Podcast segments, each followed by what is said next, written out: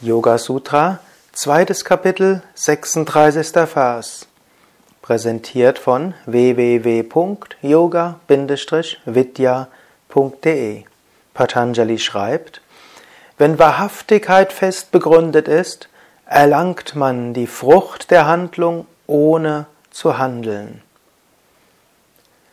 Wahrhaftigkeit, eine wichtige Eigenschaft eines Aspiranten.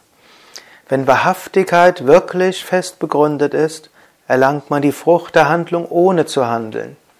Gedanken sind geistige Kräfte. Sind die Gedanken stark, dann manifestiert sich das, woran du denkst, im Alltag. Manchmal schneller, manchmal langsamer. Du kannst also mit der Kraft deiner Gedanken Dinge bewirken, auch ohne dass du körperlich etwas tun musst. Das ist mindestens die große Behauptung der Raja-Yogis und auch von Patanjali.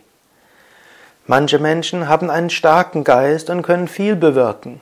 Manche Menschen haben einen schwachen Geist und so bewirken sie wenig. Es gibt eine Menge Dinge, die du tun kannst, um deine Gedankenkraft stärker werden zu lassen und um Positives zu bewirken, ohne dich zu sehr anzustrengen. Zum einen ist das, dass du Klarheit des Geistes erzeugst. Hm? Wie erzeugst du Klarheit des Geistes? Du machst dir bewusst, was der Sinn deines Lebens ist.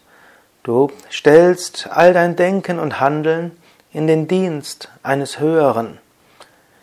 Wenn du dies tust, wird dein Geist klarer. Ist dein Geist klarer, kann göttliche Inspiration durch deinen Gedanken hindurchfließen. Wenn du also dein Handeln und dein Denken in den höheren Dienst stellst, ist es nicht mehr deine eigene Energie.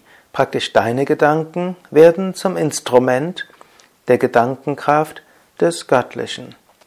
Mehr im nächsten Podcast, in den nächsten täglichen Yoga Vidya Inspirationen.